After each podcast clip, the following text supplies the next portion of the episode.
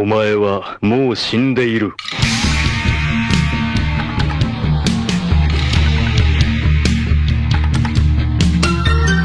Sejam bem-vindos a mais um Nani, sempre com o melhor e o pior dos animes pra você. Eu sou o Diogo Andrade e Tetsu! Aqui é o Davi Silva e. Caneda! Aqui é o Ramsed e a arma sol está ligada, apontada pro Rio de Janeiro. Do telescópio ou a, ou a, ou a de mão? Ah, não, não, não. A lá do, do, do espaço, a do espaço. Certeza. a do espaço, né? Na cabeça tem uma arma sol pra cada um, né, cara? Sim, Otaku! Hoje o Nani eu acho que tá mais clássico do que nunca. Não dá pra ficar mais clássico do que isso, entendeu? Pois nós vamos falar daquele que para muitos pode ser considerado talvez o maior longa-metragem de anime de todos os tempos. Sim, Otaku, nós estamos aqui para falar sobre Akira! Um clássico da ficção científica, assim, que marcou gerações e sem dúvida sem dúvida alguma, um dos maiores e mais influentes animes da cultura pop. É o puro suco dos anos 80, 90 ali, né? Concordam? Sim, total. Ou eu tô exagerando? Não, não, não. Hoje você tá certo, hoje você tá certo. Cara, é, é tudo isso e muito mais, Otaku. Então, vem com a gente. Se você não conhece esse clássico, fica aqui no Nani. Sabe, se você já conhece também, então vem com a gente porque esse papo vai ser muito, muito, muito bacana. Eu tô empolgadaço pra gravar, assim, eu acho que desde que a gente criou o Nani, Akira é sem dúvida um, um dos animes que tá aí na pauta pra gente falar, né? Então, ó, antes da gente começar a discussão, eu tenho uma pergunta aqui pros meus queridos colegas de Nani. Vocês lembram da primeira vez que vocês viram Akira? Como é que vocês se sentiram, assim? Vai lá, Rami, que a minha é longa. Minha história é longa Ah. Senta que lá vem isso. Eu lembro sim, é, revendo agora pra gravar, eu percebi que eu só tinha assistido Akira uma vez.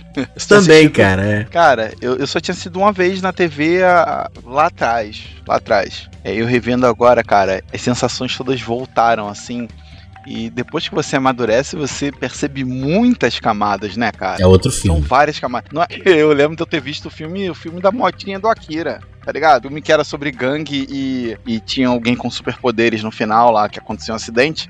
Muito bonito, né? Isso é, é- isso já era lindo naquela época. Mas aí, é, vendo agora, eu reparei muitas outras camadas, assim. Eu acho que por isso ele é tão importante. Ele não é só um, um desenho, né? Só um desenho de lutinha, de tiro e de, e de moto. Não, tem né? muita coisa acontecendo que, se você vê mais jovem, eu acho que passa muito batido, assim. É, e até cara, mesmo a é- compreensão de tudo que tá acontecendo, se é mais jovem, você não consegue entender direito tudo ali, né? Sim, cara, todo o mundo em volta, você não consegue perceber o que tá acontecendo, né, cara? E você, Davi, você lembra? Lembro, ca- eu lembro porque esse dia, cara, foi um dia que aconteceu muita coisa na minha vida. É. eu fui brincar.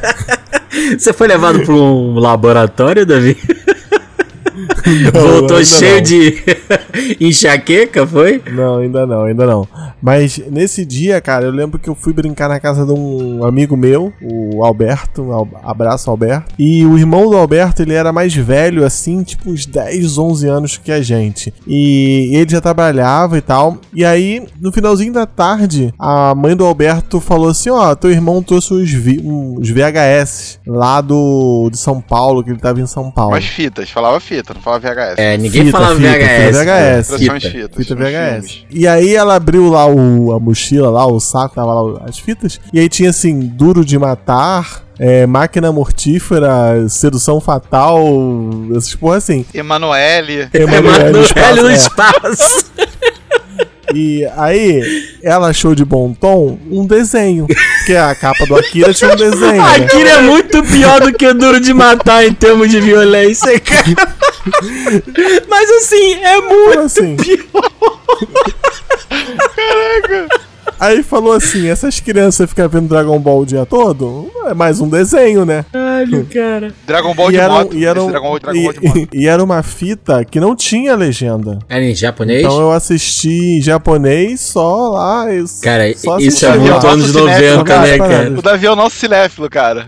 É, Não, mas isso é muito anos 90, É, porque é. tinha isso mesmo, Muito. assim. De, vim, vim de, de São Paulo as paradas sem legenda, é verdade. Caraca, porque provavelmente ele deve ter comprado numa Liberdade, ou alguém comprou na Liberdade e refendeu, sabe? Porque isso é. É, alguma coisa assim. Caraca. E aí esse dia me marcou porque eu fui pra casa dele de bicicleta. E aí, como a gente ficou assistindo o filme e terminou tarde, a mãe dele me trouxe pra casa. Então eu cheguei em casa sem bicicleta. Aí, cheguei em casa sem bicicleta, o que sua mãe pensa? Isso foi roubado. Roubaram, é. E aí eu falava assim: não, eu deixei lá na casa do Alberto e tal, amanhã eu pego. E aí minha mãe tentava ligar pra, pra mãe dele, só que a mãe dele me deixou porque ela já ia em outro lugar. Então a mãe dele não tava em casa. Tá vendo como é ruim Aí ter fama de começou, né? mentiroso, Davi? Começou a- Tá vendo? A bola de neve. Tá vendo? Pô, não, mas. Davi cara, apanhou seu pra filho caralho, chega né, em Davi? casa. Pode falar. Quem Seu manda chega ter em casa fama de sem- mentiroso, hein? Apanhou, Davi? Foi por isso que te marcou, né? Não, não, não apanhou, não. Não Marcou na pele. Não, porque essa. Não todo apanhei, mundo tem não. uma surra que levou quando era criança que lembra até hoje, né? Não apanhei, não, mas não tinha celular na época, né? Aí depois ela conseguiu falar lá com a mãe do Alberto, Dona Rita. Já chinela na mão, aí conseguiu, aí baixou a chinela. É. Uma mão no telefone e a outra, e a outra no cabo de vassoura. Exato, não, porque quando a gente era criança era isso. Se tu fosse roubar, tu ainda apanhava em casa. Não, e. E aí foi até, foi até legal, porque no dia seguinte a gente foi por uma, uma rua bem tranquila que tem, que tinha lá no bairro, e a gente foi tentando refazer aquela cena da deslizada da moto. Aquela Ah, isso aí, é, cara, isso aí Que- é um marco histórico. É. É um marco histórico. É. Você não tentou montar uma gangue, refazer. Davi, depois? Rami, foi Não, daí que não. surgiu.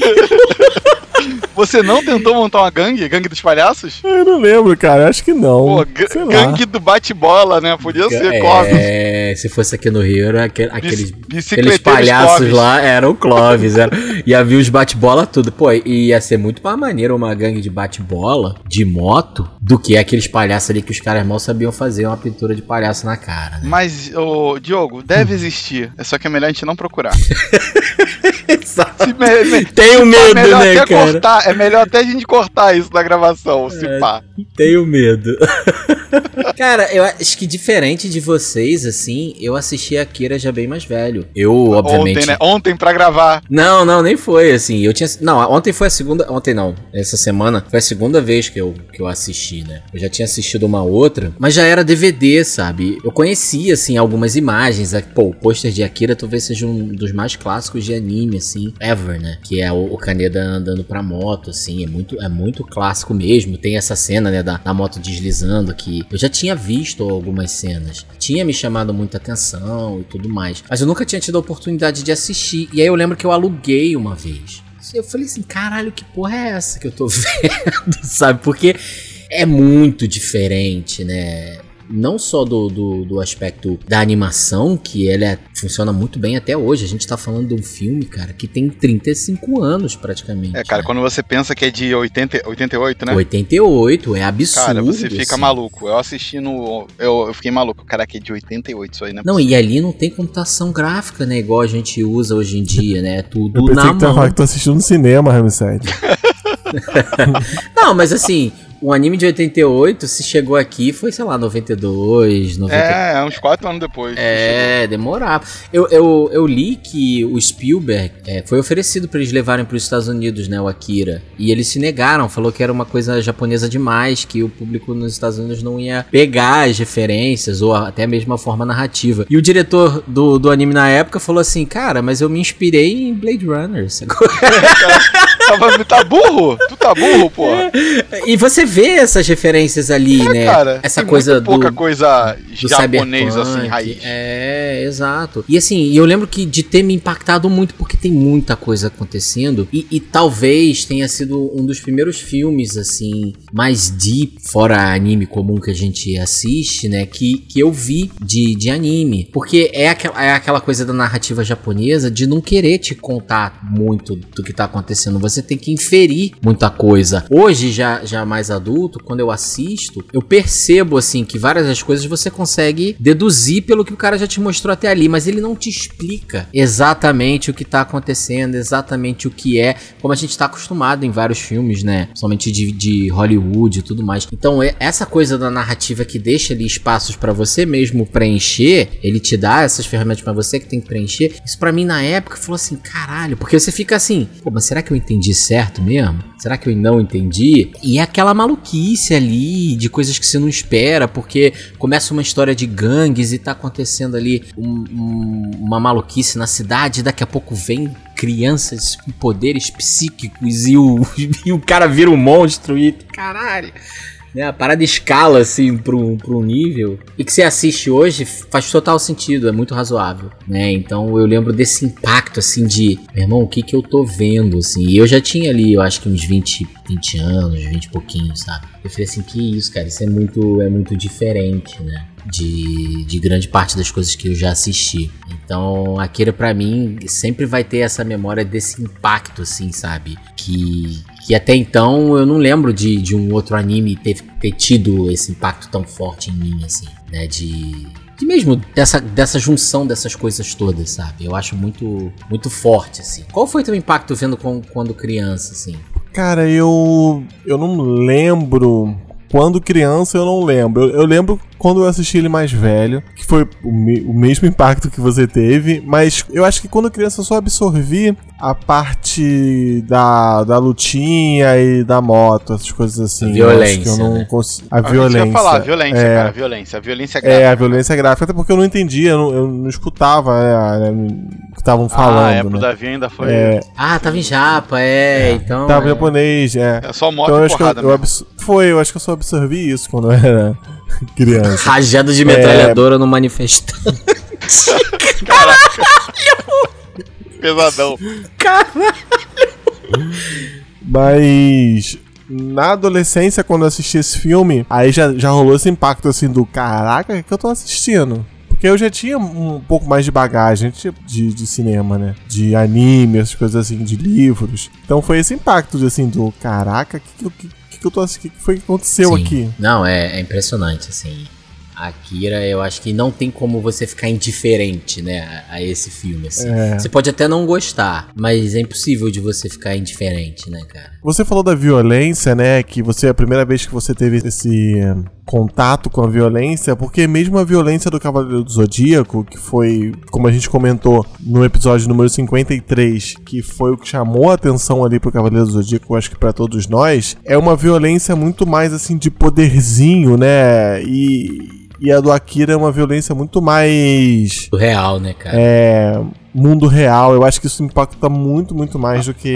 A- Até a animação, cara, até a animação É. da violência do Akira te dá um choque maior, cara. Te dá um choque maior. É. Não, sem dúvida. Graficamente falando, né? A, a animação é, é- é- parece muito mais uma coisa real do que os poderes. É, é muito mais próximo, né? Mesmo sendo um mundo, assim, que a gente pode até considerar pós-apocalíptico, mas ele tá muito próximo, assim. Cara, o que, que é aquela escola, sabe? mas enfim, vamos, vamos pro episódio que a gente já tá falando, já tá entrando na pauta aqui, né? Então vamos lá. Lembrando, querido Otaku, que está no ar o nosso Apoia-se. Sim! A partir de hoje você pode nos ajudar diretamente a fazer o programa cada vez melhor e além, é claro, de receber diversas recompensas por isso. Então, se você gosta do nosso trabalho, chegou a hora de vez de tornar-se um Nakamado Nani, entrar para o nosso apoie lá no Apoia-se e nos ajude a fazer um programa cada vez melhor. Não se esqueça também de nos seguir nas nossas redes sociais em arroba podcastnani com três no final ou nos enviar um e-mail para podcastnani.gmail.com e a caixa postal do Nani, caixa postal 77692, no CEP 26 255 970. Sobe a vinheta. Nani! O melhor e o pior do anime em um só lugar. Sejam bem-vindos, mas venham na maciota, tá certo?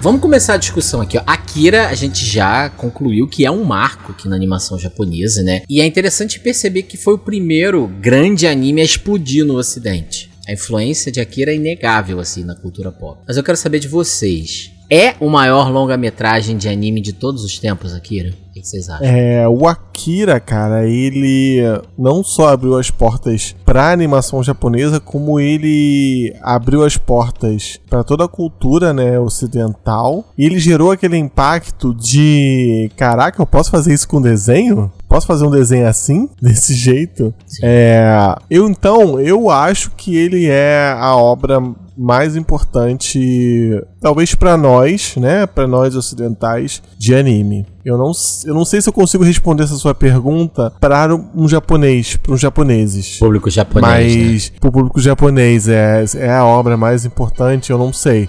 Mas pra gente, pro ocidente, é, é a obra mais importante sim. Eu Eu acho. concordo também, cara. Concordo com É. tudo que o Davi falou. Mesmo outros números superando, mesmo Oscars aparecendo, eu ainda acho que foi um pé na porta. É, o pé na porta não, foi um braço gigante cheio de fio na porta.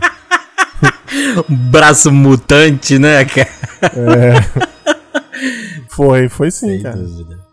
Não, eu Sem concordo. dúvida. Cara, eu acho que você, você soube aí sintetizar muito bem, Davi. Porque é inegável que pra cultura ocidental Akira é esse grande marco. Né? Eu acho que pra cultura japonesa também seja, assim. Mas eu não sei se tem o mesmo peso que tem pra cá, né? Porque é isso, é o que abriu a porta, assim, hein? ou como o Rami falou, né? Arrombou a porta de voadora, né? E depois disso que a gente começa a ter essa enxurrada toda de, de animações japonesas vindo pro, pro ocidente, né? Então, Akira é, é um marco gigantesco, assim, gigantesco. Se hoje a gente tem a Crunchyroll olhando pra gente como um mercado consumidor, cara, eu acho que começou lá em Akira. Sim. Com não, eu acho não, cara, já com certeza começou lá em Akira. Não, e até o impacto que a gente vê depois, né, dessas histórias, assim, a gente fala muito de, de Ghost in the Shell como um impacto em Matrix, assim, mas se, cara, não tivesse Akira, talvez não tivesse Ghost in the Shell, sabe? Porque tem essa lógica do cyberpunk muito Tem, forte tem. ali, né? Então,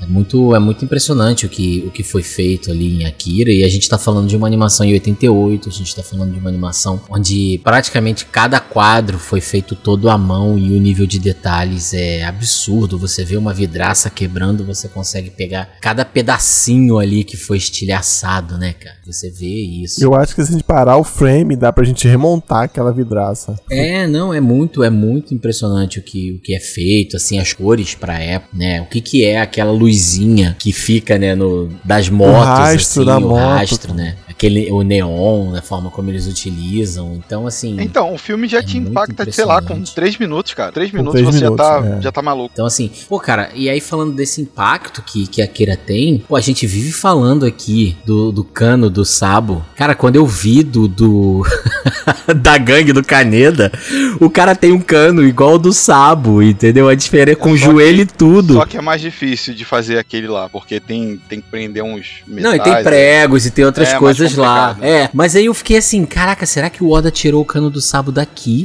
Não, Porque tem o joelho, não. cara. Mas tem Não, o não. joelho, Rami. Tipo, eu não, eu não lembro de ter visto nenhum é, outro lugar onde um membro de gangue, sei lá, tinha um cano com joelho, entendeu? Que o joelho fizesse parte da arma, sabe? Você vê cano, pregos e tudo mais, mas ali tava o joelho. Eu falei, cara, não acredito. O Oda tirou o cano do Sabo daqui. Se ele tirou o cano do Sabo de Akira, meu irmão, eu falei assim.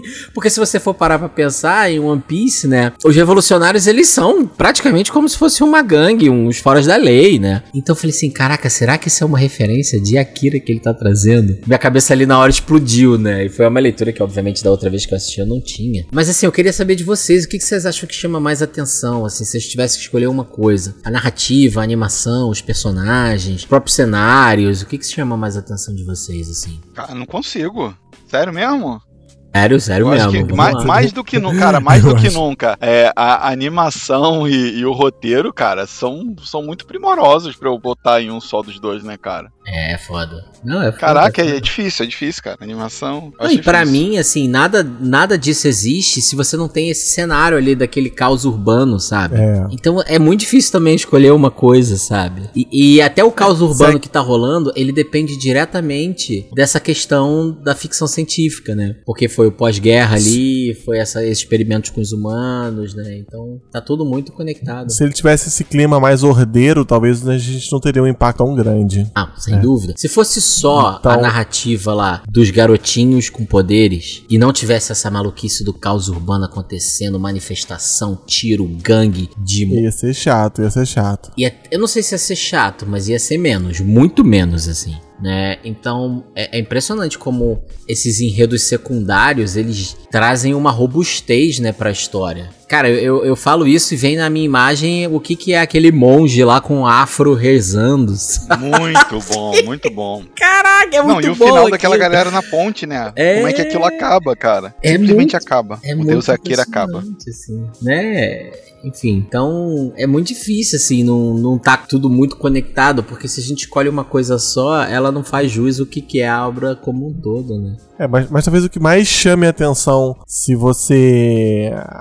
Como o Ramsed falou, nos primeiros minutos, seja a animação ali, né? Assim, Talvez ali seja o elemento que te ganha. Porque se a, se a animação ali já é, já é meia boca, talvez te perdesse, né? Perdesse o espectador. Mas ele já começa com uma animação muito, muito boa, muito surpreendente pros dias de hoje. E ali eu acho que já aprende o, o espectador pro que vem em seguir, né? É, cara, e quando você pensa em roteiro, é, que tipo de apresentação de personagem é essa, né, cara? Vou apresentar umas personagens, eles matando, se matando numa, numa batalha de, de de motoqueiros. gangue, né, De cara? gangue de uma motoqueiro. perse- É. Já começa a história com isso, uma perseguição de moto, assim. E, e ela culmina naquela cena clássica, né, da moto deslizando. Mas, cara, sabe qual é a cena dessa, dessa primeira parte ali que me chama mais a atenção? Quando o pessoal tá comendo no restaurante É, e é vem boa. o cara voando entra pela, pela janela. É, essa foi E quebra vidraça e.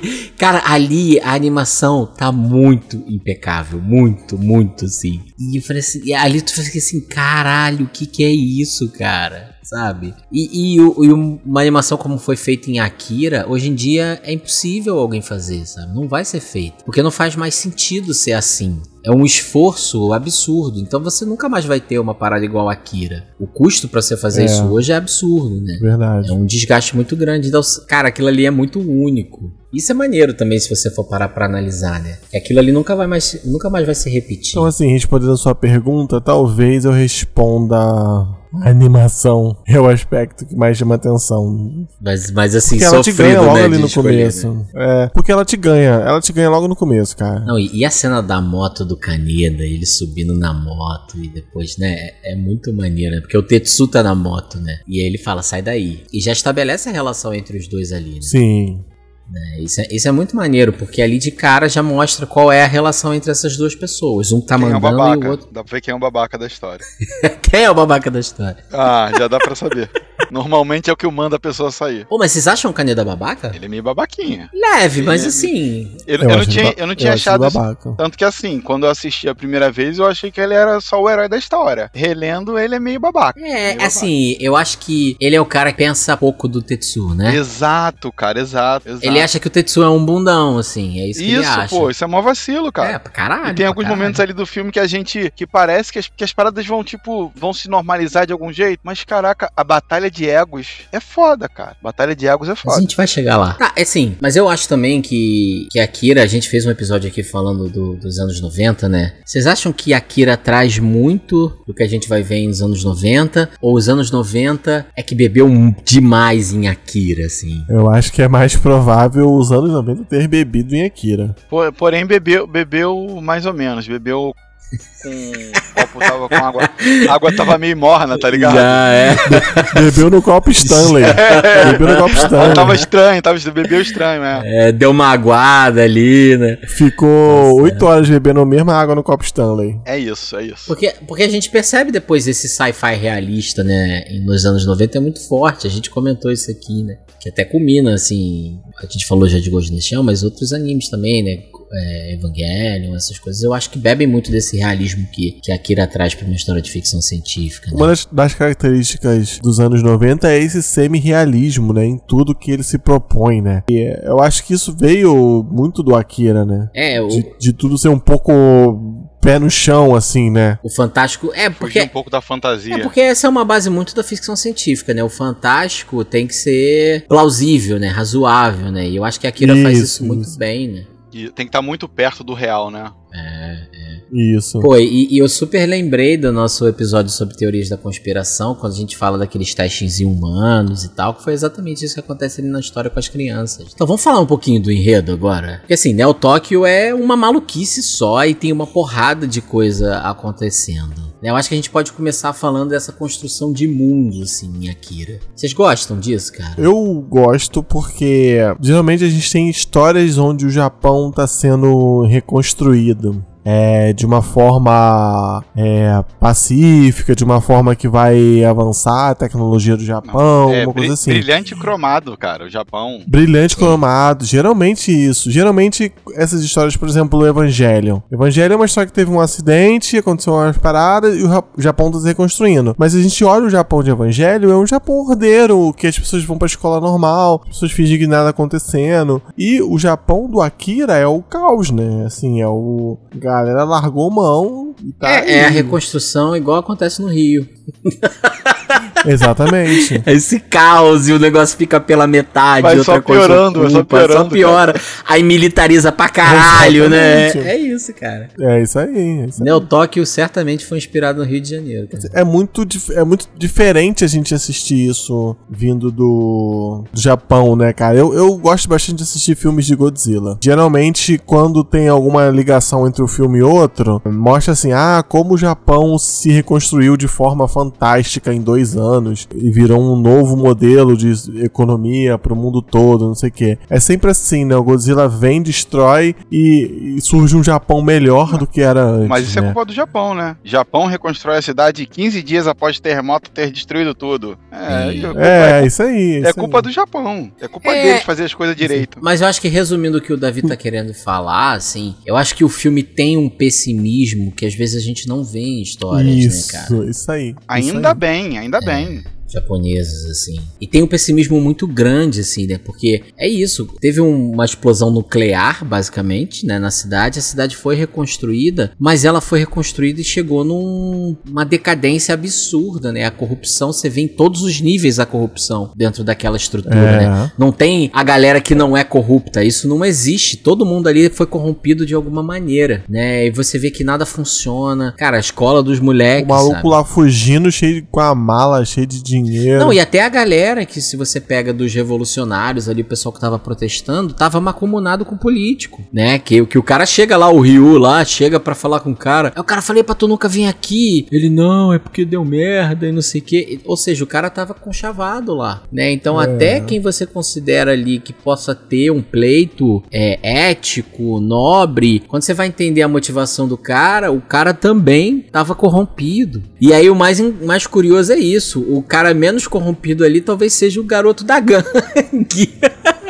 o filme, né? Então existe um pessimismo É. na história, assim, que é gigantesco, né? De que essa sociedade tá podre, de que nada ali vai funcionar e que o caminho escalou pra uma violência, uma militarização absurda, né? Porque é isso, cara. O que, que é a polícia chegar atirando com a metralhadora numa- nos manifestantes? Cara, isso, isso é muito sinistro, cara. Isso é muito louco. É absurdo, né? Então, assim, é um pessimismo que a gente às vezes talvez não veja tanto assim em histórias de ficção científica japonesa, né? E ele vem muito aliado desse cientificismo, assim, de que ah, a ciência é o caminho pra salvar tudo, tudo é permitido em prol da ciência, né? Porque a gente tá falando de progresso, a gente tá falando de futuro. E aí você olha pra sociedade, né? O que que a ciência trouxe? A ciência trouxe um moleque que explodiu a cidade inteira, né?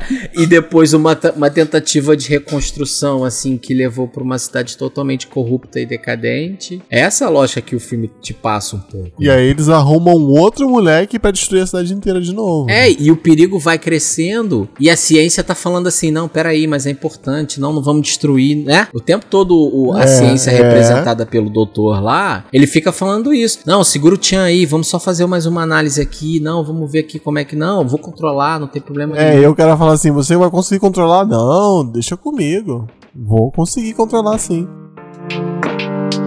Tetsuo! Tetsuo! Tetsuo! Tetsuo! Tetsuo!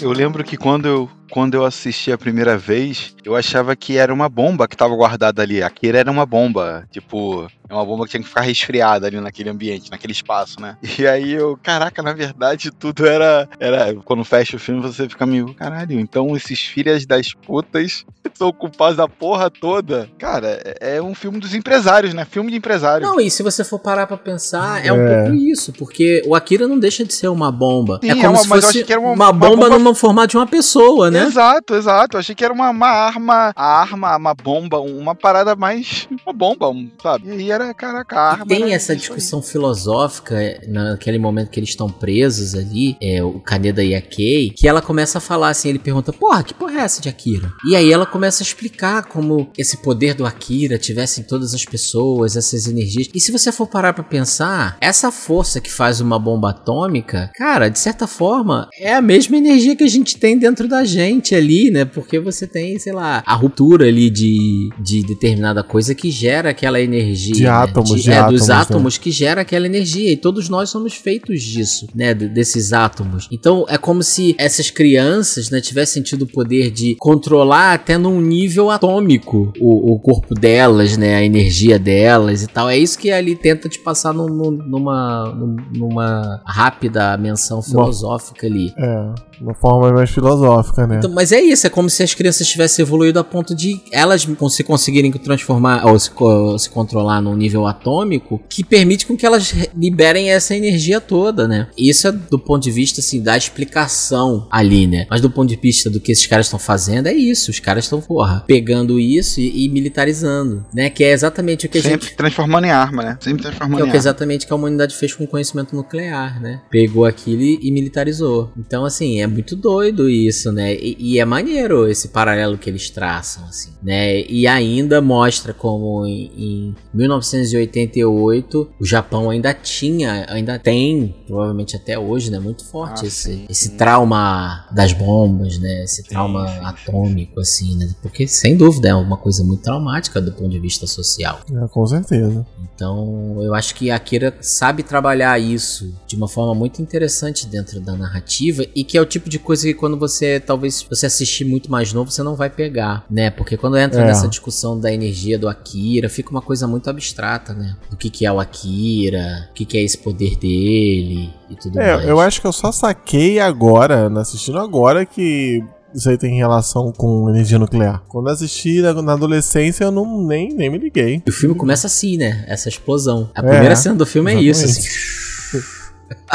o negócio espalhando, assim. É uma maluquice. Cara, então assim, isso é, um- é uma das discussões que a gente tem lá. Tem outros aspectos, assim, porque tem várias camadas, né, o, a história. Tem um aspecto da seita maluca, tá adorando uma coisa que eles nem sabem o que que é, né? Exato, né? Começa a divinizar o Akira, né? Como se fosse esse, É, esse salvador que vai vir, né? só que na verdade é uma bomba. É, vai, vai limpar tudo. É. Porque ele, ele é Eu visto acho- essa- por essa galera isso. como salvador, né, cara? Cara, eu vou te falar que eu não me lembrava dessa cena em si. Eu me lembrava do, do monge lá, mas da cena primeira que aparece os caras dançando, assim. E aí você vai, vai percebendo com esse roteiro, quanto de camadas que tem no roteiro, né? Como a narrativa é boa, né, cara? Não, e, e faz todo sentido, né, cara? De- dessa. Você tá vendo tudo caindo aos pedaços, assim. E aí você pode até argumentar, porque, por exemplo, em 88, se eu não me engano, existia essa discussão do estádio olímpico, assim. Tava se gastando uma fortuna pra fazer, e essa lógica de que ah, a sociedade tá corrompida e tudo mais. E, e- e quando você extrapola isso pra lá, a Tóquio de 2019, né? É 2019, né, que passa a história? Sim, um ano antes das Olimpíadas. Isso. É, e aí é é quase a mesma lógica, né? Que você tá querendo também extrapolar ali, ah, a sociedade tá corrompida novamente, tá tudo caindo nos pedaços, você quer que venha de novo esse salvador pra limpar a sociedade, né? É, Voltando ainda ali na parte religiosa, é, eu lembro que eu vi há algum tempo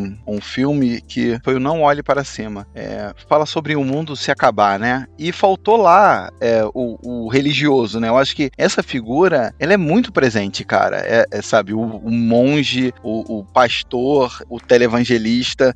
Eu acho que nesse filme eu lembro que eu assisti, um filme que eu gostei, e eu vi que faltou isso. Essa figura do, do que pega as pessoas que não têm muito conhecimento e transformam aquilo numa divindade. Não, né, e não, não olhe para cima, ainda mais nos Estados Unidos, sabe? Que você tem essa coisa de fanático religioso lá tão forte quanto aqui, né? A gente até importou um bocado dessa visão, assim, essas igrejas neopentecostais aí, elas são tudo baseadas em, em igrejas protestantes americanas, assim. E aí, então é muito real a existência, né? Dessa, dessa seita, desse grupo. Total, total. aí Então, é, com certeza. Se a gente tivesse numa situação daquela, cara, é isso, assim. A situação de caos urbano que é que a gente vive hoje no Rio faz com que vários centros religiosos, assim, eles prosperem muito, né? Porque acaba sendo uma referência, assim, de normalidade, né? De alguma maneira para aquelas pessoas, né? Dentro do caos. É um refúgio, é um refúgio. É, e ressignifica a maluquice que tá Isso. acontecendo em volta, né, cara? Então, sem dúvida, sem dúvida. Mas assim, até ali na história, né? Podia ter explorado um pouco mais isso, né? Tudo bem que não é o foco, não tem tanto espaço assim, mas quando aparece te impacta tanto que eu fico me perguntando se, se eles fizessem um pouco mais parte da trama, será que seria interessante? O que, que vocês acham? Pra mim, essa história da seita, ela serviu pra tentar desviar a gente pra um caminho onde o, o Akira talvez seja uma pessoa aprisionada ali. Como o Ramsed achou que era uma bomba, eu achei que talvez fosse uma pessoa aprisionada ali, que ela ia se libertar e ela ia libertar o Japão, tipo, um escolhido, alguma coisa assim, né? Entendi. Mas assim, Por isso que eu acho que nem teve eu, É, eu- tanto destaque. eu eu vou né? dar um chute aqui. Eu vou dar um chute aqui. É, provavelmente no mangá isso deve estar super explicado, assim. Talvez né? seja mais elaborado Entendeu? no mangá. Eu nunca li Eu o mangá. que- nem eu também, é uma falha de caráter foda minha. É, mas provavelmente lá deve estar bem mais explicado. Alguns personagens devem estar na trama. E aí eles só pegaram, a- adaptaram ali pro filme. Pra não ficar. Porque já é um filme longo também, né, gente? Pra não ficar ainda maior. E pra que a gente conseguisse entender ali o, a mensagem. É, o, o mangá ele tem uma diferença fundamental que eu sei, que no mangá o Akira está vivo. É, não fizeram aqueles experimentos com ele igual no filme de dissecar e tudo mais. Ele continua intacto, assim. Então ele, ele é despertado, né? Eu sei que tem essa diferença no mangá. Imagino que se trabalhe melhor também esses aspectos mesmo que você tá falando, Ram, eu concordo. Mas eu, eu fico muito...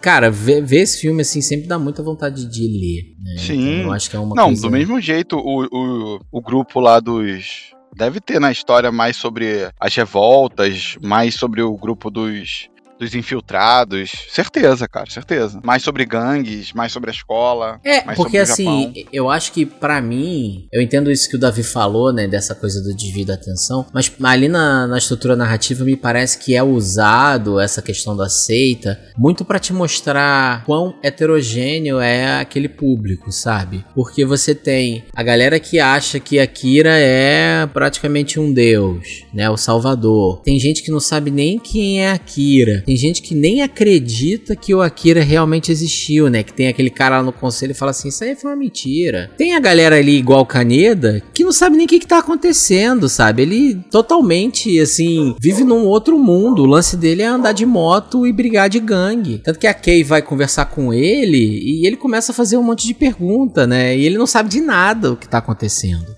do que, que eles estão manifestando, por quê e tal. E tem a galera que tá mais focada na questão política ali, de mudança, né? Do conselho ser extremamente corrupto, de querer mais. é, de querer realmente as mudanças dentro daquela sociedade. Então, eu acho que serve muito pra mostrar, assim, quanto de coisa tem e cada um diferente, e você bota tudo aquilo num caldeirão de caos urbano, sabe? É a, é a impressão que eu tenho, assim, é, é mais um, um elemento ali. né? Caos, né? Você falou a palavra, que- cara. Caos. É, caos, caos. É, muito caótico aquele mundo. Acho que a palavra que mais define Akira é caos mesmo. Porque, ao mesmo tempo, o filme começa num bar, num beco, né? E aí ele eh, se expande, o mundo se expande. E aquele cara que tá lá comendo no restaurante é um restaurante tipo super chique, né? É, é assim, Sim, sim. A cidade, a cidade Sim. tem, não, não é toda caótica, né? Você vê, vê uma mistura incrível, é Por isso que eu tô gigante. falando, cara, é muito Rio de Janeiro.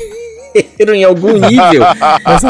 é muito Rio de Janeiro que. Mas aí é o capitalismo, né, cara? não, mas, é, mas o que eu tô alguém tá falando comendo assim. caviar, outra pessoa tem que estar comendo. Eu concordo. Não, mas é de porque boi, tá né? muito Mas um tá do lado muito do próximo, outro, assim. exato. É, tá muito um do lado do outro. Sabe, quer uma cena mais doida do que aquela pracinha que eles ficam ali, que as meninas depois até ficaram reclamando. Ah, sem moto é muito chato ficar aqui. Eles estão parados ali, e ali provavelmente é uma pracinha que as pessoas sentam pra conversar e tal. E ele olha pra baixo assim, tá rolando tiro, entendeu? É, não, tipo assim, ao mesmo tempo que tem várias tribos, tem, tem, tem uma loucura, o caos acontecendo, É, e, e ele olha como se fosse uma coisa normal, tipo assim. Normal, normal. O bicho tá pegando ali, normal, só, só não vamos chegar um pouco pra cá, né? É só isso, assim.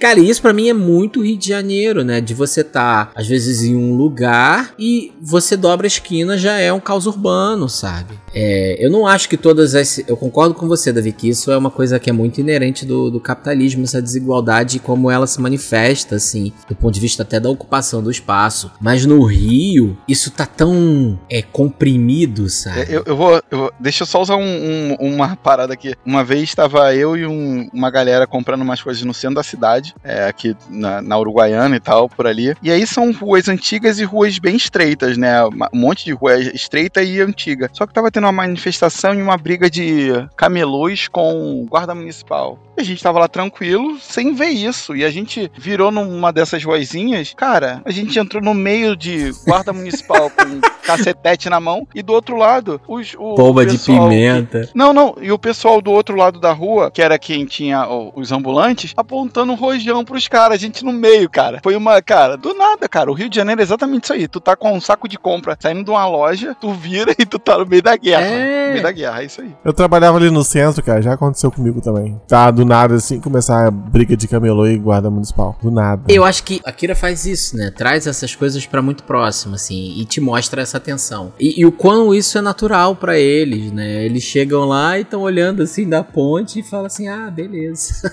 Aí o policial dando tiro no manifestante, batendo no, no, no religioso lá que tava desenhando o kanji no chão, sabe? Então, assim, é muito doido, né, cara? É. Mas eu, eu vejo muito de Rio de Janeiro ali em, em Neo Tóquio, assim.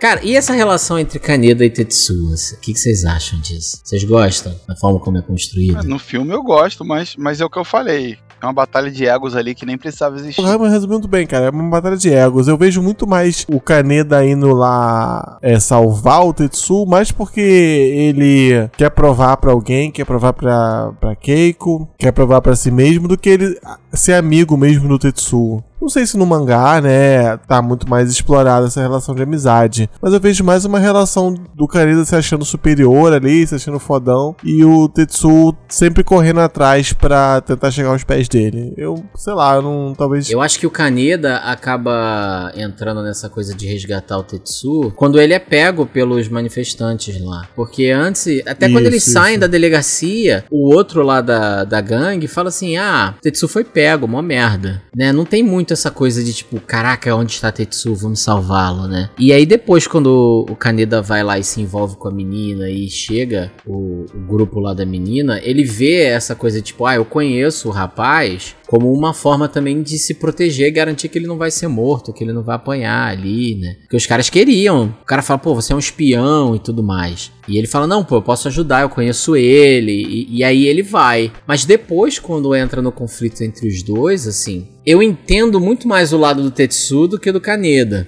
Porque o Tetsu é aquilo, né? Como ele foi humilhado a vida toda, quando ele tem esse poder na mão, a primeira coisa que ele faz é querer mostrar que agora é ele quem manda, né? E, só que ele não tem o controle, ele não sabe medir as consequências, né? E pra ele tá muito mais importante essa coisa de eu vou provar que agora eu posso, que eu sou foda, do que tá preocupado com, com o que tá acontecendo com ele ou com o que tá acontecendo no entorno dele, né? Então qualquer ameaça que ele recebe, ele revida numa carga muito maior. assim. Exato, exato. É isso mesmo. É, é o que eu falei. Tem um momento ali que ele, ele já tá com os poderes e, e parece que vai dar certo. Que eles vão. Ele, que, que um. Que o Kaneda vai resgatar o Tetsu e vai dar certo. Só que aí, cara, instala uma coisa. Existe uma, uma batalha mesmo dessa, desse histórico deles. E aí começa a trocar poder com tiro e.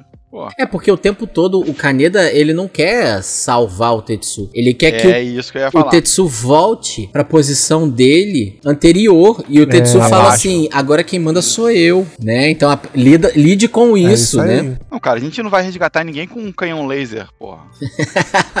Não, e, e a velhinha lá, a menina É isso aí. velhinha, ela fica o tempo todo assim falando pro Tetsu: Tu vai machucar os outros, cara, se segura aí, entendeu? E ele não tá nem aí, ele quer se impor, né, cara? Convenhamos, né? A gente não pode nem dizer, ah, isso é irreal do Tetsu. É só você ver aqui, a galera que que tem o direito de andar armado, policial à paisana, volta e meia puxando a arma e intimidando Exato.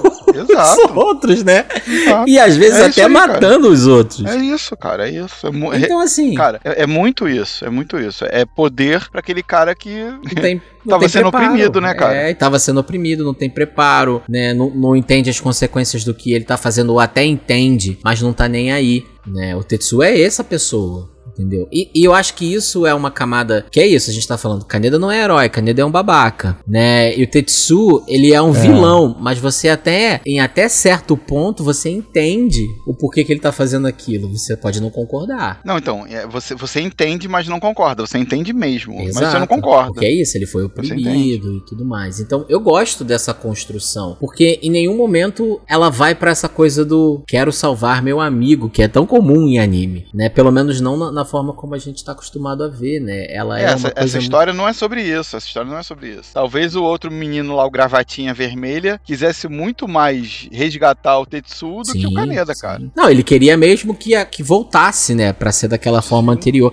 Tanto que quando ele fala com o outro lá que o Tetsu matou, que eu esqueci o nome, que era o que tinha o, o taco com o, o cano com, com o joelho, ele fala assim, pô, a gangue acabou, né, não vai voltar a ser como era antes. Ele queria que as coisas voltassem a ser como era antes. É. Essa era a vontade dele. Então, eu gosto dessa. Eu gosto dessa trama, eu gosto desse, desse desenvolvimento, mas eu não gosto dessa relação, né? Eu É. acho a relação tóxica, né? Eu- é, cara, é, é muito. ó, Mas então, funciona falando já- muito ali pra história, né? Porque se fosse só o Kaneda querendo salvar o Tetsu, eu acho que não ia ter todas essas camadas que a gente tá comentando aqui, sabe? Não, e, e to- É. e tudo isso que a gente tá falando tem tudo a ver com esse ambiente, com aquela escola, com, caraca, eles levando porrada, sabe? Levando porrada na escola. Sim. Cara, sendo espancados e. e Pelo professor, diretor, sei Ele- lá. É, cara. Sabe, eles são frutos daquele ambiente ali. E aí, salvar o amigo talvez não seja uma das coisas que eles aprendem na escola, né, cara? Não, e ali, se você for parar pra pensar, na hierarquia deles, a moto do Kaneda é o símbolo de poder, né? E quando o Tetsu ele É. ganha esse poder, qual é a primeira coisa que ele faz? Pegar a moto do. Que era a moto do caneta. Né? Porque é o que ele queria desde sempre, porque ela é esse símbolo de status ali pra realidade deles, né? Por isso que no começo do filme, ele tá na moto do Kaneda, e o Kaneda expulsa ele e fala assim: "Essa moto é minha, ela é feita pra mim", né? Como se, ó, eu sou, eu tô no topo disso aqui. Então eu acho maneira essa construção que, que eles fazem dessa relação dos dois, que já te mostra como ela é desde a primeira cena ali entre eles, né? Então, o Tetsu cai da moto, nenhum outro cai da moto, né, naquela primeira cena. E ele tem que ir lá empurrando a moto antes de pegar e, e ele se culpa, né? Não se culpa, mas ele fica puto com ele mesmo, assim, por ter caído, né? Vamos lá, não sei o que, né? Se xingando praticamente. E, e é muito interessante a forma como isso é, é construído ao longo da história, né? Porque essa insegurança que o Tetsu tem nele mesmo faz com que depois ele precise usar o poder pra demonstrar que agora é ele que manda, né, cara? É, é, é maneiro, assim. Não é. Muito bom, Ah, cara. isso é, é bem muito bom. maneiro. Isso é bem maneiro, isso é bem maneiro. É, e não é comum a gente ver essa construção dessa maneira, assim, tão profunda, sabe? Com essas camadas todas e tal. É, até nisso o Akira quebra, né? Porque gera filme de anime, um shonen normal, o objetivo dele seria salvar o meu amigo, porque a gente fez uma promessa na infância que a gente ia viver sempre juntos. Total. Né? Total. Seria uma, uma relação de amizade muito mais verdadeira ali do que a deles, né? Porque eu até é. acho que em alguma Cara, camada tem com- essa relação de amizade ali. É, isso que eu ia falar, mesmo com conflito, é, a- a- o- no, no normal, né, no que a gente vê normalmente, é mesmo com essa, esse, ah, não, eu sou mais poderoso, eu tenho não sei o quê, existe uma relação que é diferente, a Akira não tem essa relação. O Mas, Kaneda mas eu não acho tá- que no tá final ali, eu acho que no final ali, quando o Tetsuo se descontrola e vira, vai virando aquela bola, eu acho que no final ele ele quer que o Kaneda salve ele. Total, tanto Como que. o Kaneda já fez e o Kaneda. Sim, ele tá pedindo socorro, quer várias Ele cara. pede vezes. Ele tá ajuda. É, ele tá socorro. pedindo E qual é a memória é. que vem? Da vez que o Kaneda foi lá e pegou alguma coisa que era do Tetsu que tinham tomado. Não lembro exatamente o que, que é. do bonequinho, foi tipo um bonequinho, eu Exato. acho. O Kaneda foi lá, tomou de volta e deu pra ele. Falou assim, ó, aqui é assim, a galera implica e tal, né? Então mostra isso também, assim. O Tetsu queria ser o Kaneda, ou queria estar na posição do Kaneda, mas ele também reconhece essa força que o Kaneda tem. E aí no momento que ele perde completamente a, o, o controle, ele, ele tenta recorrer ao Kaneda pra salvar ele, né? Bebezão gigante, a hora do bebezão gigante. Bebê, caraca, aquela é muito, é, cara, É. é muito desagradável aquela cena, assim. Caraca, me, me gera um desconforto absurdo. E, que- Moleque, a mão, a mão do bebê com mãozinhas. e vão, su- e vão surgindo É. outras, assim, né, cara? O negócio vai expandindo, mas como se fosse uma gosma, assim. Cara, e a garota sendo apertada lá no meio de tudo aquilo, eu fiquei com muita pena Explodindo. menina, cara. Cara, é- então, é, é uma, uma parada que é muito chocante quando você é criança assistindo, cara. Isso é muito chocante. Caraca, a garota é a garota que desde a primeira cena você fala assim, coitada, ela vai morrer. E em algum momento ela vai morrer, assim. É, você vai morrer. E aí você fica com muita pena da primeira vez que ela aparece, sai, tipo, sai dessa história, sai, pelo amor de Deus, não aparece mais não, que eu sei que alguma hora vai dar ruim pra você.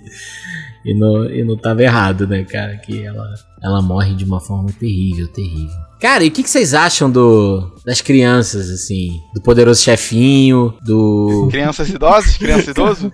Poderoso chefinho é Cara, foda, só- né, cara? O poderoso chefinho, cara, quando eu vi a primeira vez, eu falei assim: caraca, o poderoso chefinho. Poderoso chefinho! Marlon Brando, Marlon Brando. Eu bati o olho, eu falei. Caralho, o poderoso chefinho tá comandando a porra toda, né? Mas aí depois você vê que não, ele é só. É só mais uma das crianças. É, eu achei que ele, achei que ele comandava também, mas ele é só uma criança que tá mais conformada. Não, aí porque com- da primeira vez que ele aparece, né, na cadeirinha dele flutuante, tu fala assim, Ele caralho, manda nos caras. ele manda em geral nessa porra. Mas aí depois você percebe que ele manda só nas crianças, né? E vão lá no quarto do Tetsu pra atazanar o Tetsu, assim. Que não faz nem sentido eles irem lá atazanar o Tetsu, né? A Não sei que eles tenham sido mandados. Aquela cena eu não entendo, cara. Por que, que o poderoso Ah, é chefe. do- dos bonecos lá, né? É, por que, que o poderoso chefinho e os outros e os outros velhinhos, crianças, vão lá, o Benjamin Button, né? Vão lá atazanar o Tetsu. É só aquilo que não faz muito sentido pra mim, assim.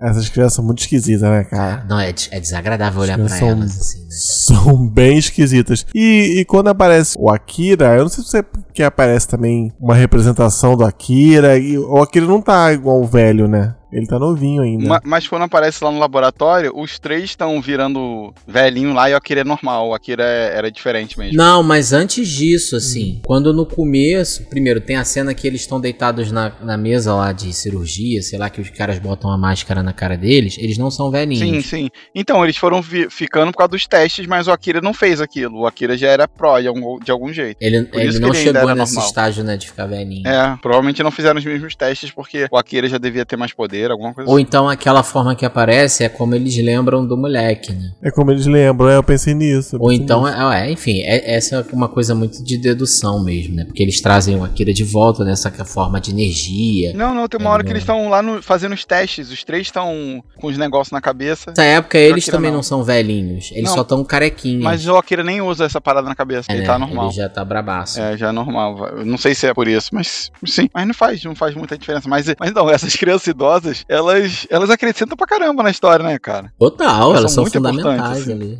né? É, elas são as únicas que têm poder pra competir ali, né? De verdade, né? Com o Tetsuo descontrolado, né? Não, e eu acho maneiro, por exemplo, eu acho muito maneiro aquelas cenas em que elas usavam a menina, a, a velhinha, a garotinha, a criança velhinha, usava a, a Kay, né, como Ah, pra se comunicar. Pra se comunicar, pra direcionar. Eu achava muito interessante porque a Kay abria a boca e você falava assim: Caraca, ela tá falando umas paradas diferentes, assim. Aí daqui a pouco mostrava que era a garota que tava controlando ela, né? É muito bem feito como eles fazem ali na, na história, né? Porque não fica, sei lá, a garota num transe maluco e começa a falar com uma voz robótica, metálica. Não, ela tá falando normal. Só que o conteúdo do que ela tá falando não tem a ver com aquela personagem, né? Aí depois você vê que é a menina velhinha. Eu achei bem maneiro E isso. o Canedo não entendendo porra nenhuma. Caralho, e aí? O que, que ela tá falando? Burrão também, né, cara? Ele não conseguia acompanhar, né, cara?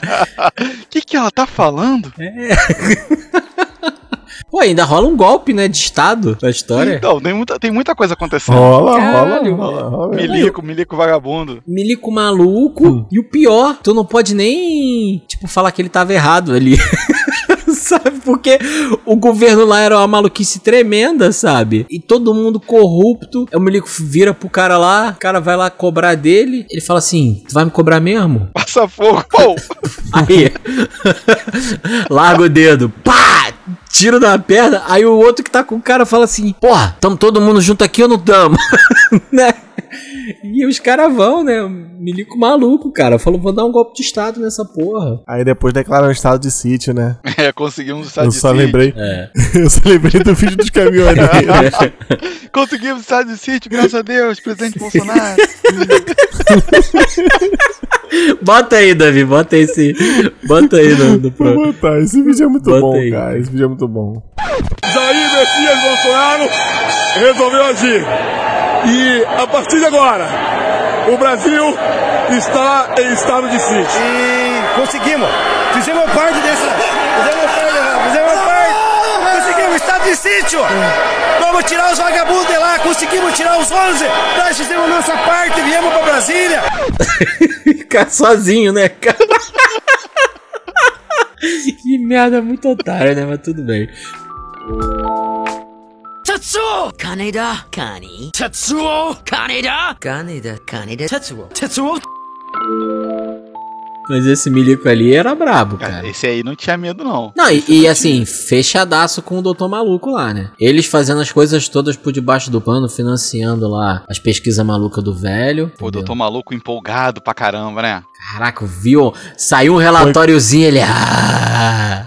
Pô, e eu, eu queria abrir esse parêntese dessa tecnologia maluca de como eles representavam computadores, esses paradas assim, né? Que não mostrava na tela, né? Saiu o papelzinho lá e o cara ficava olhando o papelzinho igual um Extrato, maluco. visto. Pô, mas isso é porque antigamente o computador era assim, né, cara? É, eu sei. É. Só que eles pegam essa parada e multiplicam por um milhão, né? Porque é um painel gigante com várias luzinhas piscando. Não, eu achava interessante gostei, eu- como eles mostravam a representação visual do poder, assim. Isso sim, isso era maneiraço mesmo. Aquele, aquela coisinha girando, É, né? também. E aí, primeiro ele mostra assim, esse era o Akira. E o do Akira fechava. E o do Kaneda era uma coisa. O do Kaneda não, do Tetsuo, era uma coisa meio caótica, assim. Que foi Não, crescendo. a, a ideia era achar uma síntese, né? Uma parada que, que fosse alinhado, É né? porque no fim das contas, eu acho que a lógica ali era que é a mesma lógica nuclear, assim. Eles querem o que eles conseguem controlar. Eles querem todo o poder, Sim, sim, é. mas eles querem ter a capacidade de controlar aquilo, né? E tanto o, o Akira. Por isso que o,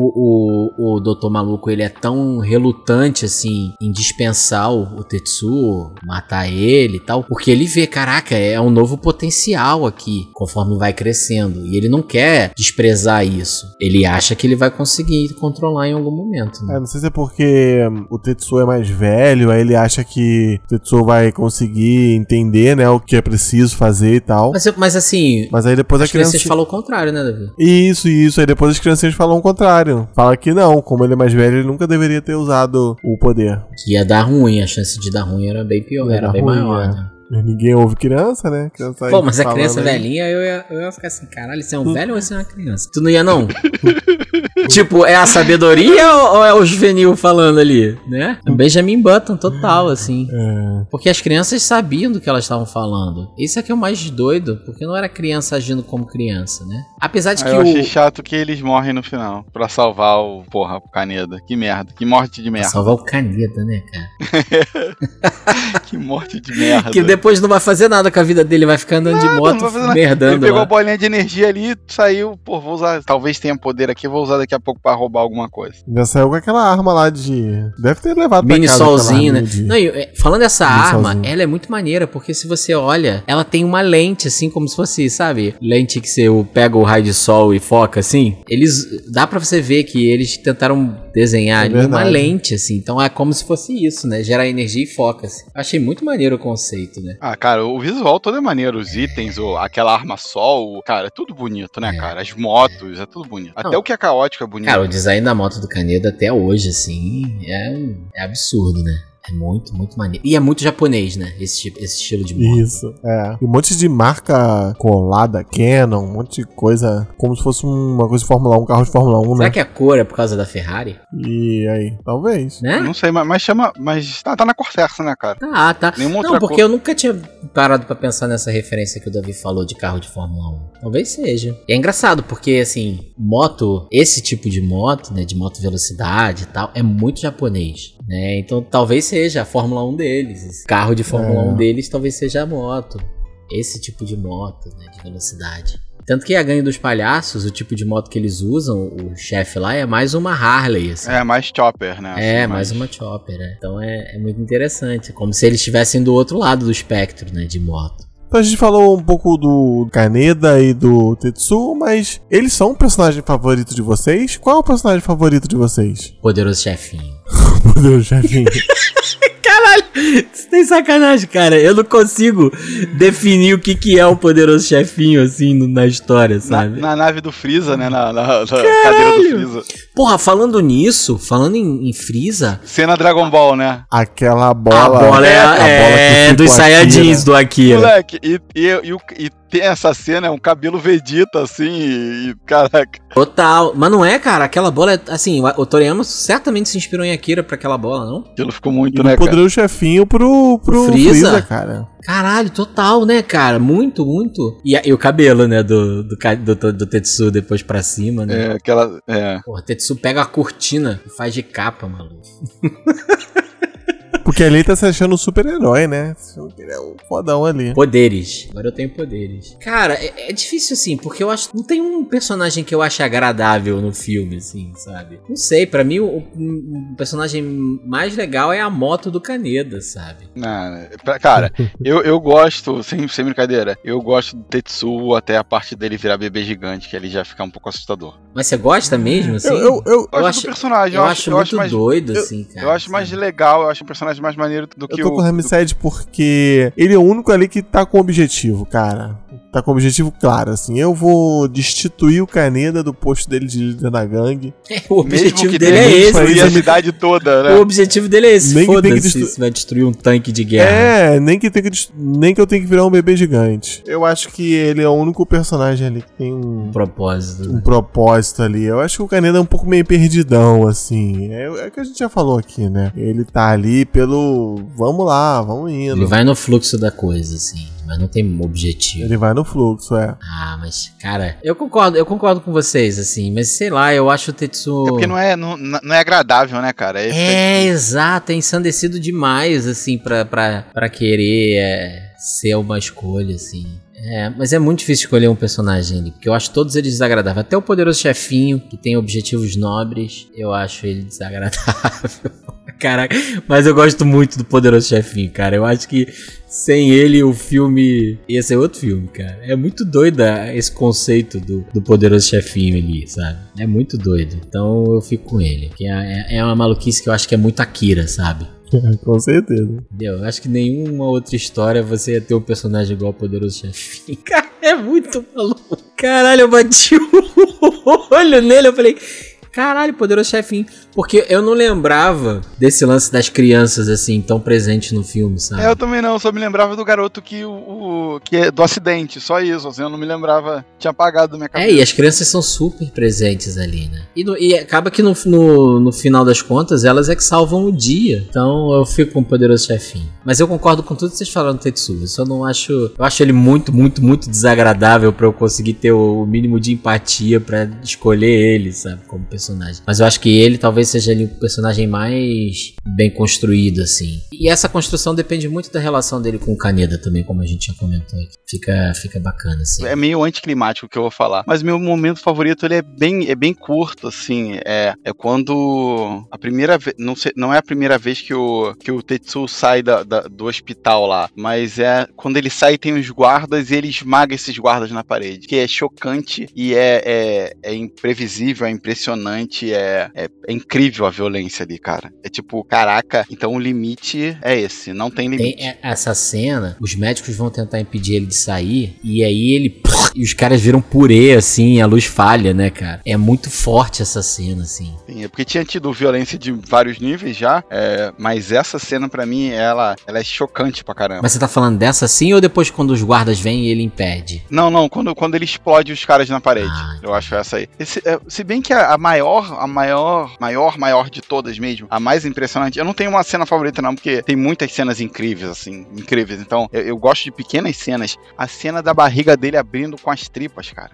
Ai, cara. Aquela cena também é uma cena que. Ah, é. é. Cara, até ho- desde criança, quando eu vi esse filme, até hoje, quer dizer, eu não vi esse filme criança, já é, sei lá. Mas sim, é bem impressionante aquela cena, cara. Mas também. uma coisa que eu acho interessante é como eles representam o poder dele sem o poder dele aparecer, né? Você só vê a consequência. Então a parede que vai sendo destruída, né? Os caras que vão sendo arremessados. É, a minha cena favorita é quando o, o tanque atira a bala nele e ele para a bala, assim. E depois explode, explode o tanque. É logo depois que ele pegou a capa. Eu acho maneira essa cena que ele rasga a capa e a cortina lá e Sim, veste boa. como capa. Boa, boa. O tanque atira, ele para a bala do tanque e explode e tal. E é maneiro isso. Depois não, depois você acaba até vendo um pouco mais, né? Como se fosse uma energia em volta dele. Mas nesse primeiro momento, você só vê a consequência, né? Toda vez que ele mexe a mão, assim, acontece alguma coisa, mas não sai nada da mão dele, você não tá vendo nada sair. Então é, eu acho maneiro esse efeito, a forma como eles encontraram pra, pra animar isso, pra reproduzir isso, né? Porque a gente vê em anime, por exemplo, se alguém tivesse o poder do Tetsu, na maioria das vezes ia ter um raiozinho saindo da mão, né? É, a rainha, é isso E ali não, você não, você não vê nada assim.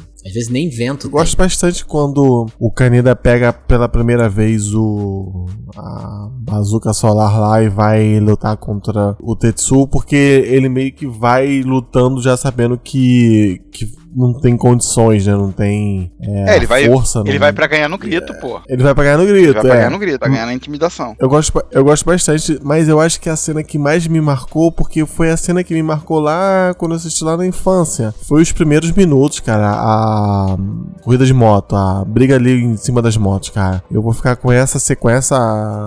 Sequência, com, esses, com essas cenas aí da, da perseguição de moto, como meu- minha parte favorita do, do filme, cara. Porque eu acho que foi o que me fisgou ali e que me fez colar o olho na, na televisão e ficar assistindo Akira mesmo todo em japonês lá quando eu era pequeno. Então, eu vou ficar com essa parte. Oi, e dessa primeira parte que você falou, Davi, é maneiro, né? Porque quando você acha que ele finalmente acertou o tiro, a arma não tava com a bateria Tá sem suficiente, bateria, tá sem né? bateria. Então, sem bateria. O tiro só queima um pouquinho a blusa do Tetsu, não, não chega a atravessar, né? Então é maneiro isso, porque é uma quebra de expectativa legal ali, né? Caraca, cara. É Assim, a gente conversando aqui dá vontade de reassistir. É, cara.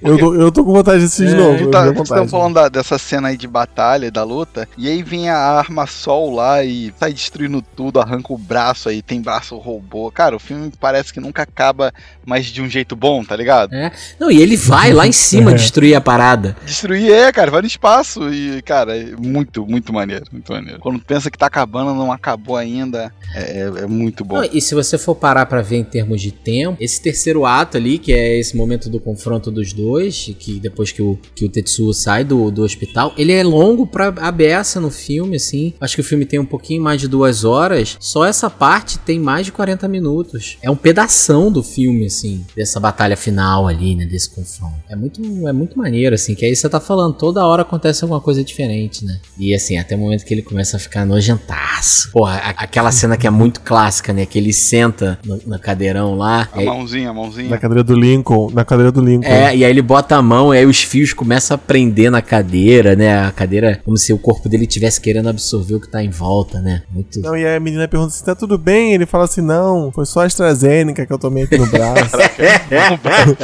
o braço tremendo pra caraca. Daqui a pouco vai ter fake news, que é a foto do, do Tetsuo, e aí as pessoas falando assim: é, efeito colateral da vacina. né? Pelo contrário, o Tetsu tava querendo tomar os remédios lá pra ver se controlava ele. é. O Albieri lá que falou assim: não, segura aí o cara aí. Vai dar certo, vai dar certo. Confia. Confia. Confia no pai. Deixa o moleque. Caralho, né? Que merda. É isso, cara. Tem alguma obra assim que vocês gostem que tenha uma clara influência de Akira? Não sei se tem nenhuma boa, né, cara? Ah, eu acho que assim, tem Ghost in the Ó. Shell que eu falei aqui, sabe? Eu acho que Ghost in the Shell tem um pouco disso. Não é igual, é totalmente É. diferente, mas, mas tem essa coisa do cyberpunk muito forte. Mas aí eu tava pensando em algumas coisas ocidentais que beberam muito ali do Akira. Tem aquele filme Poder Sem Limite. Ah, eu achei que você ia falar aquela novela que tinha os caras Os com... mutantes caminham no coração. Não, na Globo não teve uma antes que os caras tinham poderes. Deles também? Tinha um irmão bom, um irmão mau? Tinha isso. Que Ah, o cara sei ficava com o é, olhinho é. vermelho e o outro ficava com o olhinho azul. Não sei. Sei qual é, não sei qual é. não. Sabe? Eu sei, eu sei qual é. Como é o nome dessa novela? A Viagem? Não, era uma parada assim? No- Na viagem de Não, não, a viagem não. Novela Globo, raio laser do olho. Olho no olho. Olho no olho aí. Cara, certamente olho no olho é inspirado em Akira. Que eu não sei, eu que pegar aqui o vivo aí. Certamente, cara. Olho no olho é inspirado em Akira. Ah, um dos irmãos era o, era o Felipe Fogosi. Ah, é o que era, o- era o que era o bonzinho, não é? Ou não? Eu não lembro. Pera aí, que tem. Não lembro se ele era bom ou se ele era mal. Essa imagem é boa demais. Olha aí, essa imagem é boa demais. Era isso mesmo, na novela. É, o olhinho azul e o olhinho vermelho. Caralho, isso é muito Akira, moleque. Olho no olho é a novela que É. foi inspirada no Akira. Certamente. Ah, inspirou o texto Akira. aqui, ó, a batalha. O texto aqui, ó, a batalha final de olho no olho foi fogo. KKKK. É, em, há 25 anos, Aleph e Fred se Aleph! enfrentam. Revejam a. Aleph e Fred se enfrentavam. Exatamente. Então, assim, pra mim foi totalmente inspirado em Akira. Tetsuo Kaneda. Tetsuo Kaneda. Kaneda! Tetsuo! Ó, é. Stranger Things, eu acho que bebeu muito ali, né? É porque bebe muito os anos 80 No- como um todo, né? É, no Akira. E eu acho que, eu acho que a maior obra inspirada em Akira foi o clipe de Stronger, do Kanye West. Ah, é? é chupado mesmo. Eu, eu acho que eu esse nunca é- vi não, isso. esse- Tirar o elefante branco Esse da é- sala. É, esse tira elefante branco da sala. Esse tem comparação no. Deixa eu ver se eu acho aqui, ó. Ó, aqui, ó. Achei, ó. Tem a cena do hospital, tem... Cara, eu- Caralho, ele explode os outros Pô, no é hospital? igual? Não, é igual. É, igual, tem. igual. Sério? Cadê? Manda aí. Mandei lá, mandei lá. Ah, se tem a moto com a luzinha assim, é Akira, né? Acabou. Essa música é sobre o que não te mata, te deixa mais forte, essa aí? Deve ser, porque, cara, é igualzinho ideia. Akira mesmo. E, e ele é o Tetsu, né? E ele é o Tetsu, é. é. Kanye West é o nosso Tetsu. Não, ele é maneiro que o Kanye West já tem fama de vilão, ele se assume como vilão mesmo. Vilão maluco. Vilão maluco. Caraca, eu não sabia que, que eu nunca tinha visto. essa- Eu acho que eu talvez não tenha nem escutado essa música. Mas eu vou procurar ouvir, ver esse clipe só por conta de Akira agora, Davi. Você mudou minha vida. Muito obrigado. Stronger. É, isso aí. Isso que é a maior. Maior referência, né, cara? maior contribuição de Akira para o ocidente foi o clipe do Kanye West. Cultura ocidental. Caraca, que merda. Não, mas e os caras é do Daft Punk aqui que montam ele. Tiraram o cientista maluco lá, o, o Albieri, e botaram os, os caras do Daft Punk, é isso? Cameo. Um cameo. Ah, então. De Daft Punk Cassie. Não faço Ah, então, mas que aí essa pegada do Daft Punk veio dos caras do. Ou essa pegada de anime veio dos caras do Daft Punk, assim, que eles têm mó referência disso. Não, né? não, mas o próprio Kanye West já falou que é muito fã de Akira. Quem não é? Ele deve ter entendido só a parte Da moto. do o monstro. cara anda de moto Explodiu. tem um o monstro. monstro da moto. Explodir as coisas. Explodir as coisas e ser um monstro. Todo subtexto de Akira, ele passou longe do Passou Kanye West. longe. Mas tudo bem. E achou que era legal. Ah, não, porra. Claro que pode dar em manifestante. Tinha que dar. que mais? Tem alguma outra? A gente é ouvinte que é fã de Kanye West. aí, Não, tem muito. Tá certo, Tem mas assim, muito. esse elefante saiu da sala faz tempo, porque não tem como você não olhar pra esse clipe e perceber a clara referência de aqui, não tem jeito, é igual, é igual. É. Tem mais alguma? Caraca, olha isso, né? Olho no olho, Stronger do Kanye West, tem mais. Poder Sem Limites tem uma. Tem Ah, crianças, né? Assim, né? com, com. com coisa. Stranger Tem aquele Things. filme. Tem aquele filme Looper com o Bruce Willis e o. Mas aquele é viagem no tempo, que eu né? esqueci, não. É, então, mas o vilão. Aí vou dar spoiler de Looper. Ah, aí, vambora. paciência. O vilão é a criança que parece o poderoso chefinho. Com aquele cabelinho repartidinho. Que tem esses poderes também, ps- psíquicos. Eu não lembrava disso. Pô, e ele, e ele é muito parecido com o poderoso chefinho, hein? Agora eu tô, tô botando aqui no Google que é, talvez seja muito inspirado naquele personagem do Akira. Pra, não, pra mim ele é inspirado no Boni, Boninho, no Boni, pai do Boninho. É igual, é igual. Pode ver, pode procurar aí. Pai do Boninho é igual aquele, aquele Boninho, moleque. mano, dá uma busca. Pai do Boninho é igualzinho mesmo. Caraca, bota aí. Caraca, esse olha esse caraca, é igual. Ó, pronto, já te arrumei a foto pra tu aqui.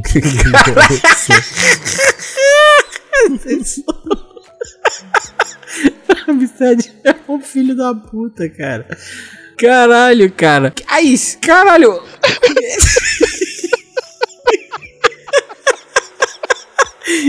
Caraca, o pai do Boninho, ele é uma das crianças do Akira, cara. Falei, cara, é muito igual. Davi! Eu não aceito outra capa de episódios.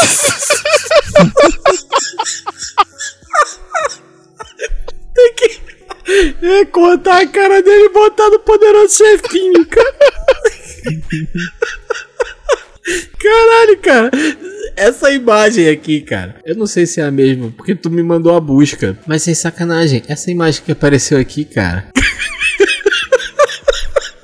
Que filha da puta, cara.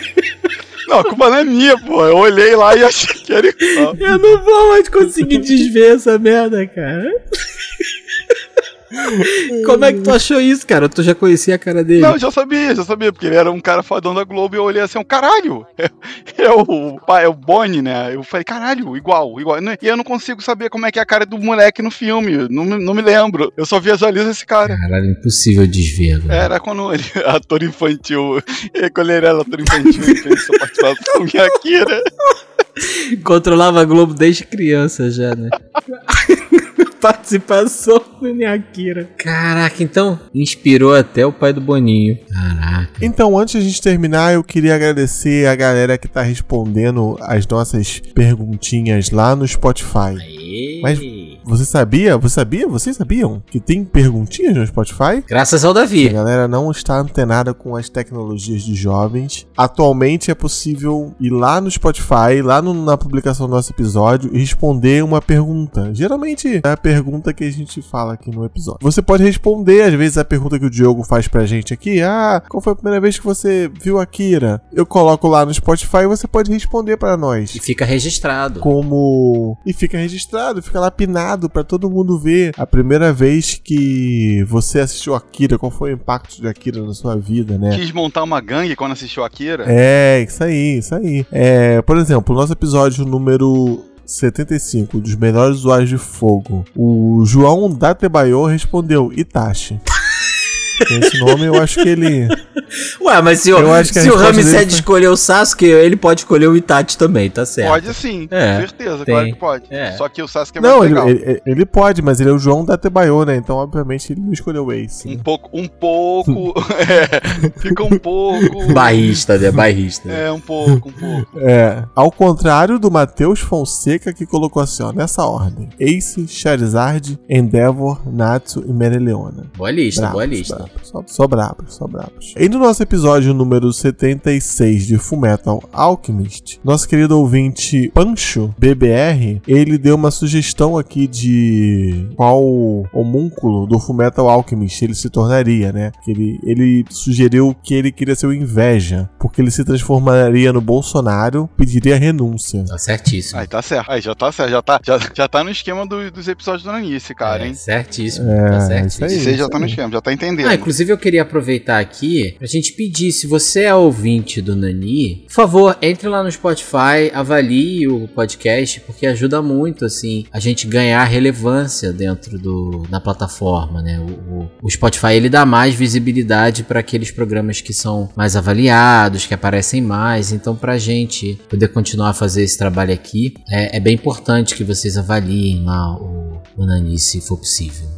Não, é possível, é sempre possível. Eu também acho, assim, É mas- cinco Cara, minutinhos. ao, ao É X, cinco minutos, Não, é nem cinco 5, é menos que isso. É. Ao X é facinho. Exato, é só botar Facinho, o. facinho. É só botar a estrelinha lá e acabou. São 5, hein, gente? É, tem que lembrar. Cinco, Tá? cinco, hein? Cinco, isso. É só você ir lá botar 5 estrelinhas. Ok, pô, confirmou. Já foi. Pode fazer enquanto tá ouvindo esse episódio. Tá ouvindo isso agora? Exatamente. Você É vai lá. verdade, não, não sai, não sai da Não página. precisa sair né? da página, você vai lá, pi, pi, É, pu, pu, pu, pronto, votou, obrigado. E aí o Nani tá indo pra mais pessoas. Então, por favor, avaliem o Nani em todas as plataformas de podcast, mas especialmente lá no Spotify, porque ajuda demais. Então, assim, como o Davi falou, eu quero muito saber de você, otaku que nos ouve, quando que você assistiu Akira e como foi essa experiência pra você, e se depois de ter assistido você, como Ramsed, montou uma gangue. Isso é muito importante pra gente saber, né? Concordam? Sim, sim. Concordo. Então, meus queridos, nós vamos ficando por aqui. Até a próxima e um grande abraço. Tchau, tchau, galera. Valeu! 何あの子を行かせてはダメあ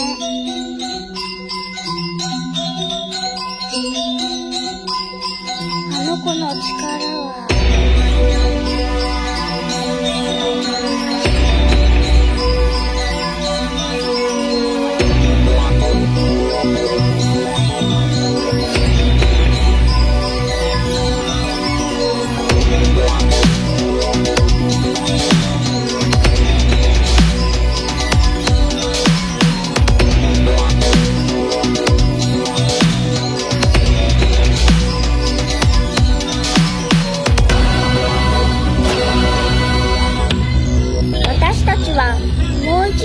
近くにあったの。